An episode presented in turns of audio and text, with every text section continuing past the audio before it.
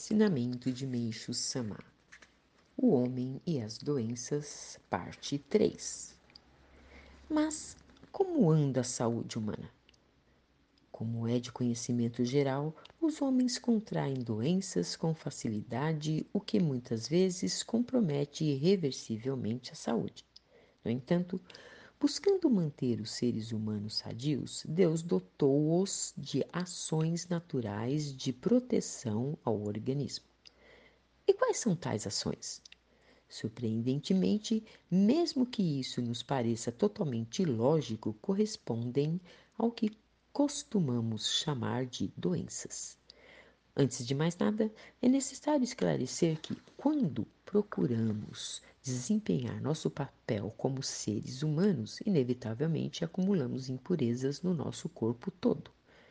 Mais adiante, tratarei sobre isso detalhadamente. O que quero dizer é que, em síntese, as impurezas que acumulamos no plano espiritual correspondem às nuvens e as acumuladas em nosso corpo físico a sangue impuro.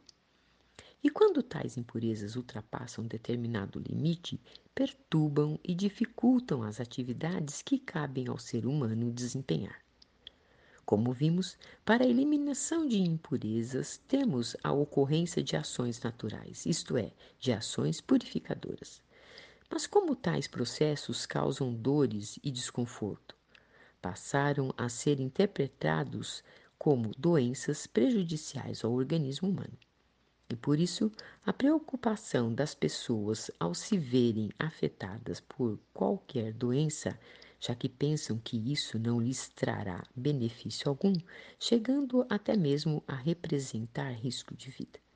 Daí o emprego de tratamentos médicos como recursos para se tentar suprimir ou aliviar dores e desconfortos físicos, o que, conforme já expliquei, é um grande equívoco.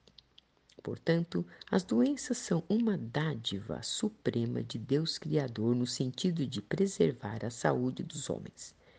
E podemos dizer que só uma medicina baseada nessa verdade pode ser tida como legítima.